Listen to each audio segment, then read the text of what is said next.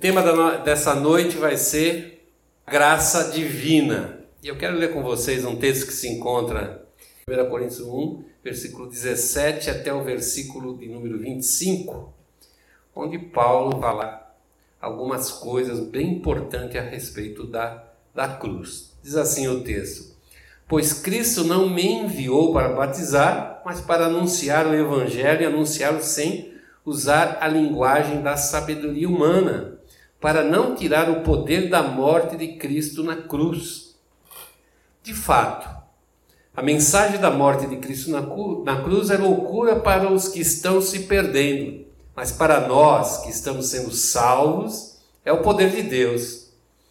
Pois as Escrituras Sagradas dizem: Destruirei a sabedoria dos sábios e acabarei nos instruídos. Então, o que poderão dizer os sábios e os instruídos? O que vão dizer os grandes oradores deste mundo, Deus tem mostrado que a sabedoria deste mundo é loucura, pois Deus, na sua sabedoria, não deixou que os seres humanos o conhecessem por meio da sabedoria deles. Pelo contrário, resolveu salvar aqueles que creem e fez isso por meio da mensagem que anunciamos, a qual é chamada de louca. Como prova, os não-judeus procuram a sabedoria, mas nós anunciamos o Cristo crucificado, uma mensagem que para os judeus é ofensa e para os não-judeus é loucura. Mas para aqueles que Deus tem chamado, tanto judeus como não-judeus, Cristo é o poder de Deus e a sabedoria de Deus. Pois aquele que parece ser a loucura de Deus é mais sábio do que a sabedoria humana, e aquilo que parece ser a fraqueza de Deus é mais forte do que a força humana. Vamos orar, pedindo a Deus que nos abençoe nessa noite. Fale conosco através desse texto muito maravilhoso. Fale ao nosso coração. Pai, nós queremos nessa hora pedir a tua graça e misericórdia sobre as nossas vidas, Senhor, que essa palavra possa falar profundamente em nós e fazermos nós entender onde está o poder do Evangelho. Que isso realmente seja o, ponto central a Deus da nossa fé, seja um ponto central da existência das nossas vidas enquanto cristãos, Senhor, e seja também o ponto principal de unidade da tua igreja, Senhor, a cruz de Cristo. Nós nos colocamos, ó Deus, debaixo dessa mensagem e pedimos a tua bênção sobre as nossas vidas, Pai. Em nome de Jesus Cristo. Amém. E quando Paulo escreve a Coríntios, ele, ele encontrou alguns problemas muito sérios na, na igreja de Coríntios. A igreja de Coríntios era a igreja mais espiritual e também uma igreja extremamente problemática. E é interessante que Paulo foi o fundador da igreja de Coríntios e ele orou quase dois anos lá entre os Coríntios quando ele fundou a igreja. Então ele, ele deu uma boa base. Durante muito tempo ele ensinou, se esforçou para que eles ficassem realmente firmados na mensagem do Evangelho. E agora ele está relembrando isso. Ele está mostrando para eles que o, o importante de tudo que estava acontecendo ali, eles terem se convertido, deles terem conhecido a Cristo, se convertido estarem vivendo uma nova vida, uma vida direcionada pelo Espírito Santo, com dons espirituais, é que a cruz de Cristo era o centro da fé, era a coisa mais importante. E eu separei justamente eh, esse assunto para falar sobre a cruz, porque eu quero tratar um, um pouquinho sobre a situação que a gente percebe nos dias de hoje quando o Evangelho é tratado mais como um sinônimo de autoajuda do que um sinônimo de salvação. As pessoas procuram o Evangelho porque querem melhorar de vida, querem ter uma vida mais feliz, uma vida mais tranquila, quando na realidade o Evangelho não é um, uma palavra de, de autoajuda, mas sim uma palavra de confrontação entre uma forma que nós tínhamos de viver enquanto não conhecedores da mensagem do Evangelho e a forma nova que nós temos que viver a partir do momento que nós aceitamos como verdadeira essa mensagem. Alguns anos atrás, o pessoal mais velho vai lembrar disso, quando a gente ia se referir, em geral, quando ia se referir a um evangelho que se falava de, se chamava de crente, não é verdade? As pessoas falavam, ah, aquele cara é crente, aquela pessoa é crente. Olha lá, está indo crente para a igreja. Você pensar bem, crente fala muito mais profundamente o que de fato nós somos. A palavra crente significa aqueles que de fato creem na mensagem do Evangelho. E quando eu falo da mensagem do Evangelho, eu tenho que entender que eu não posso substituir a, a forma e a maneira como a palavra de Deus expressa essa mensagem firmada na cruz de Cristo, que é o centro dessa mensagem, substituindo por uma, uma mensagem mais com valores humanistas, né? olhando mais para o homem, para as necessidades do homem. E a gente vê que muitas igrejas se deixam muito a desejar quando se fala do lado espiritual, do lado da mensagem da palavra transformadora, a mensagem que tira as pessoas do, do mundo e coloca essas pessoas dentro do reino de Deus. Nós olhamos o ponto central da Bíblia, se eu pensar bem, você vai ver que a cruz é o, é o divisor de fato do Velho e do Novo Testamento.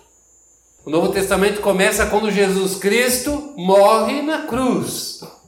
E ele deixou muito claro isso quando fez a última a última Páscoa com seus discípulos, quando ele revela que ele estava sendo escrito naquele, naquela Páscoa ali na cruz, um novo testamento entre Deus e os homens que seria feito através do derramamento do seu sangue.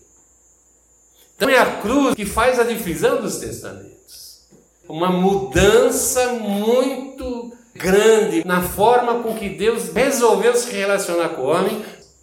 A cruz é a graça divina sobre a nossa vida. E a cruz, de fato e de verdade, é que nos põe cara a cara com Deus. Coloca na presença de Deus. E nós não podemos, de, fato, de, de maneira alguma, afastar a cruz da mensagem do Evangelho, porque ela esvazia a mensagem de Cristo. A mensagem do Evangelho é uma mensagem de confrontação com as obras de Satanás, com libertação de vidas, com mudança, com transformação de vida, uma mudança radical de forma, de maneira, de valores que nós vamos viver como cristãos, como pessoas ainda nesse mundo, mas como cristãos, como crentes. Mas, infelizmente, já na época de Paulo, nós vemos a, a, aqui já algumas dificuldades para se viver dessa forma. Em 1 Coríntios 1, 22, 24, o apóstolo Paulo diz assim: Judeus pedem milagres como provas, não judeus procuram a sabedoria. Mas nós anunciamos a Cristo crucificado, uma mensagem que para os judeus é ofensa e para os não-judeus loucura. Mas para aqueles que Deus tem chamado, tanto judeu como não judeus, Cristo é o poder de Deus e a sabedoria de Deus. Se eram judeus, queriam ver sinais, queriam ver a manifestação do poder de Deus, queriam ver as suas situações de vida resolvida. Talvez hoje o, o foco seja muito mais no material, nas coisas materiais. Mas naquele tempo também as pessoas procuravam o próprio Jesus e a gente vê isso muito claramente nos evangelhos, procuravam Jesus para resolver os seus problemas e não para reconhecê-lo como Senhor e Salvador das suas vidas. Então as pessoas vão a Jesus e dizem assim: ó, se você me curar, se você me fizer isso, se você, se você, se você. E condicionam a sua fé em Jesus a receber dele algum sinal, alguma coisa. E tem uma outra uma outra classe de pessoas, aqueles que são mais intelectuais, que procuram explicações em Cristo Jesus que satisfaçam o seu entendimento humano.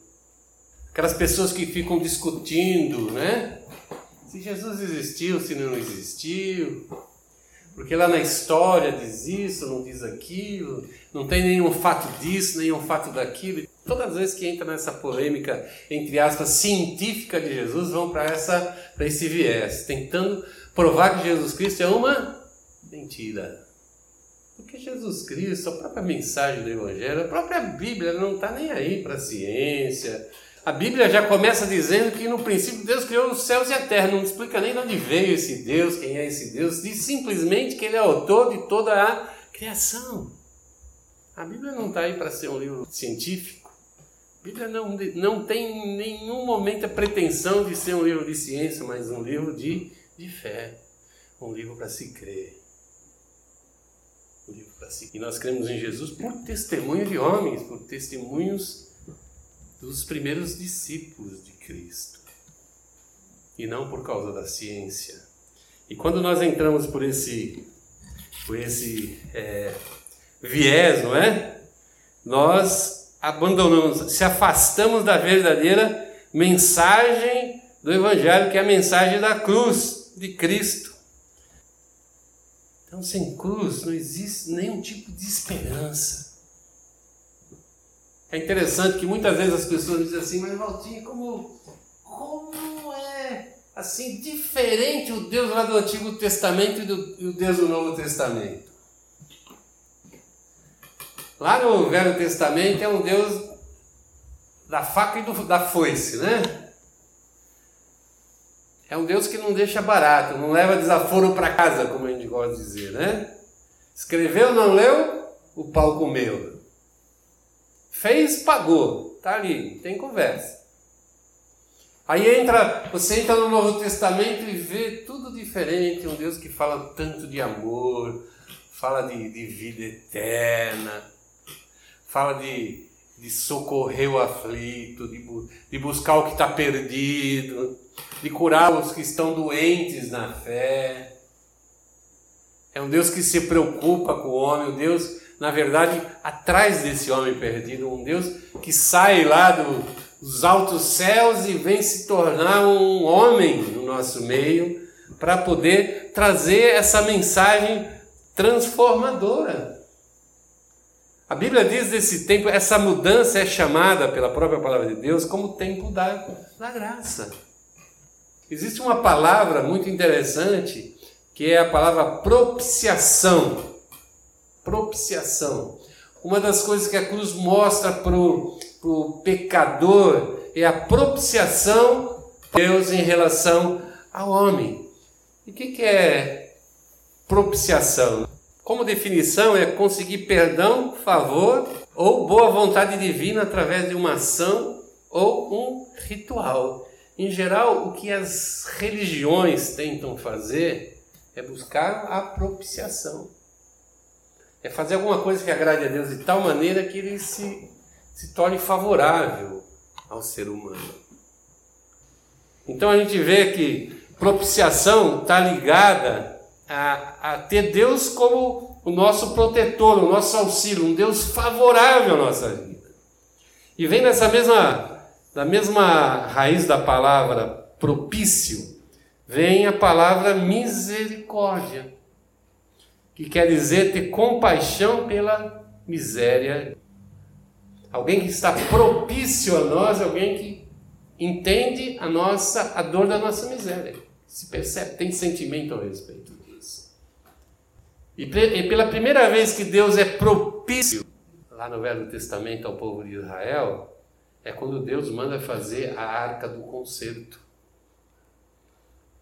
Em cima dessa arca, Deus manifestava a sua presença, que era vista durante é, o dia na forma de uma nuvem que cobriu o tabernáculo e à noite na forma de fogo. Pela primeira vez desde o pecado do homem, Deus estava de novo na presença dos homens. Ele, ele estava separado ainda dos homens pelo santíssimo lugar que era fechado de cortinas, ela todo fechado. Somente os, os sacerdotes, em determinadas situações, podiam entrar naquele lugar. E o que significa isso? Significa que foi o primeiro passo de Deus em direção ao homem. E foi através desse povo que ele teve, para quem ele teve essa vontade de ser propício, de ser a favor, de sentir as suas misérias, interferir naquela situação, através desse povo que ele traria Jesus Cristo. E quando nós olhamos a história da crucificação de Cristo, uma das coisas que chama muito atenção e que a gente não pode deixar de prestar atenção, porque é muito importante, é que na hora que Cristo morre naquela cruz, diz a palavra que o véu do templo as cortinas do templo se rasgaram de cima a baixo, expondo o Santíssimo Lugar. Estava aberto através de Cristo uma nova época, a época da graça, da graça divina. Cruz foi o ato da parte de Deus para tornar possível nós retornarmos à presença de Deus. Então, sem cruz no Evangelho, não existe retorno à presença de Cristo.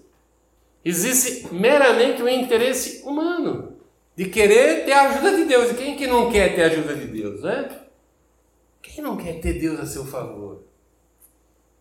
Quem não quer Deus cuidando das nossas causas, das nossas. Todo mundo quer, todo mundo deseja. É isso que a gente espera. E foi através desse ato legal que a Bíblia diz lá em João 3,16 que Deus tornou possível a gente não morrer de novo. E o próprio Cristo diz lá, João 3,16, que Deus amou o mundo de maneira que deu seu Filho, seu único Filho, para que ninguém mais morra, mas tenha vida eterna. Então a cruz é o, o, o ato legal de Deus com o propósito de me dar vida. Sem cruz não existe vida. Lá em Romanos 3, 24 a 26, nós lemos, lemos o seguinte: diz assim, ó. Mas pela sua graça e sem exigir nada, Deus aceita todos por meio de Cristo Jesus que os salva. Deus ofereceu Cristo como sacrifício para que, pela sua luz, Cristo se tornasse o meio das pessoas recebendo o perdão dos seus pecados pela fé nele. Deus quis mostrar com isso que ele é justo. No passado ele foi paciente e não castigou as pessoas por causa dos seus pecados, mas agora, pelo sacrifício de Cristo, Deus mostra, assim ele é justo e aceita os que creem em Jesus. Esse é o segredo, o grande ponto central, a grande revelação de Deus no seu evangelho através da cruz de Cristo, através da sua morte na cruz, Deus está reconciliando com ele o mundo. Lá em João, 1 João 2, 2, diz assim: é por meio da, do próprio Jesus Cristo que os nossos pecados são perdoados, e não somente os nossos, mas também os pecados do mundo inteiro. E a palavra de Deus diz que a única coisa que você precisa para se tornar efetivo na sua vida é aceitar Jesus Cristo como seu Salvador. E essa é a mensagem do Evangelho. Mas já reparou como a gente floreou essa mensagem? Como a gente enxertou coisas nessa mensagem? Você já reparou que muitas vezes a gente evangeliza horas uma pessoa e não fala uma vez sequer sobre isso, sobre cruz? A gente não fala uma vez sequer de morrer com Cristo na cruz. A gente não fala de abandonar a velha vida. Nós apresentamos o Evangelho que não é o Evangelho da graça divina, o Evangelho da propiciação. É o Evangelho que vem para satisfazer o ensejo, a mente, a vontade de quem ouve. Parece que o que a gente quer não é que a vida seja salva, a gente quer que eles aceitem a nossa mensagem. A Bíblia diz assim que eu não devo dificultar a entrada de ninguém no céu.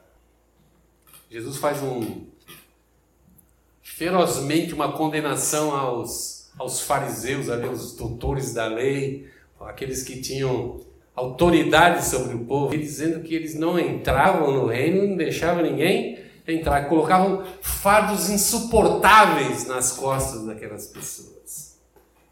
Porque o exagero também parece agradável a Deus, né?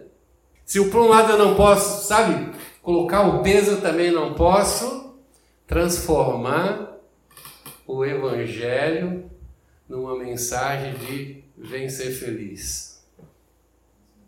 O Evangelho tem condições e as condições do Evangelho são imperativas, são obrigatórias. Ou eu sou crente, ou eu não sou. E se eu sou crente, eu assumo aquilo como a realidade da minha vida. O Evangelho não é mais alguma coisa na minha vida, um adicional da parte de Deus. É a minha vida. E essa é a nossa grande luta. Manter o Evangelho sã e puro na nossa vida e a nossa mensagem condizente, contextualizada com a mensagem da palavra de Deus. Vamos ficar apenas vamos orar nessa hora.